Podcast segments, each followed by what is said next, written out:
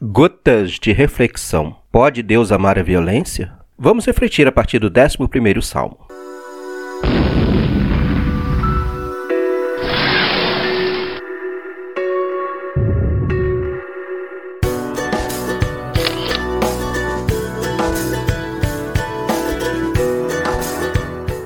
Salmo 11 Em Javé eu me abrigo. Como podem vocês dizer-me: Foge, pássaro, foge para as montanhas? Pois vejam, os perversos curvam um arco, ajustando a frecha na corda, para atirar ocultamente nos corações retos. Se os fundamentos estão destruídos, o que pode fazer o justo?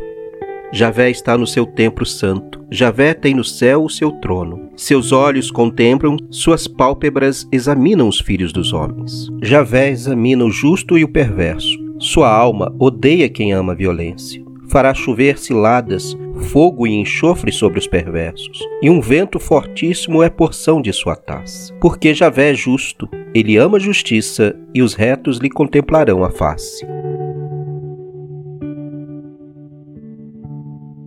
O Salmo 11 é um salmo de confiança individual. O salmista apresenta-se numa situação dramática, porém confia totalmente em Deus.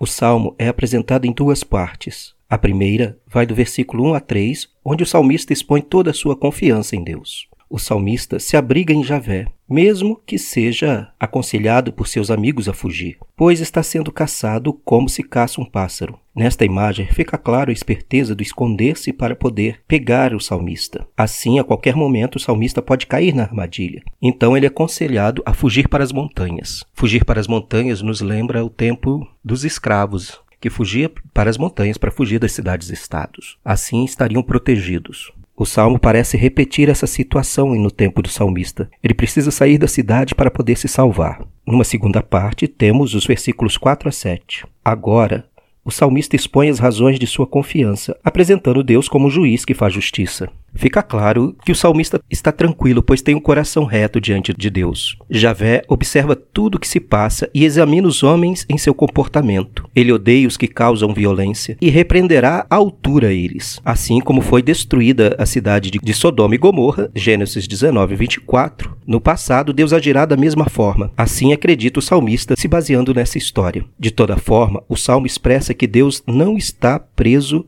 no templo. Seu olhar atinge a todos examinando o comportamento humano, e aquilo que aparentemente se faz às ocultas não escapa do julgamento divino. O salmista confia em Deus, pois tem o coração reto e sabe que Deus ama justiça. E você, como tem o seu coração diante de Deus, está tranquilo? Gostou deste sal? Gotas de reflexão. Até o próximo.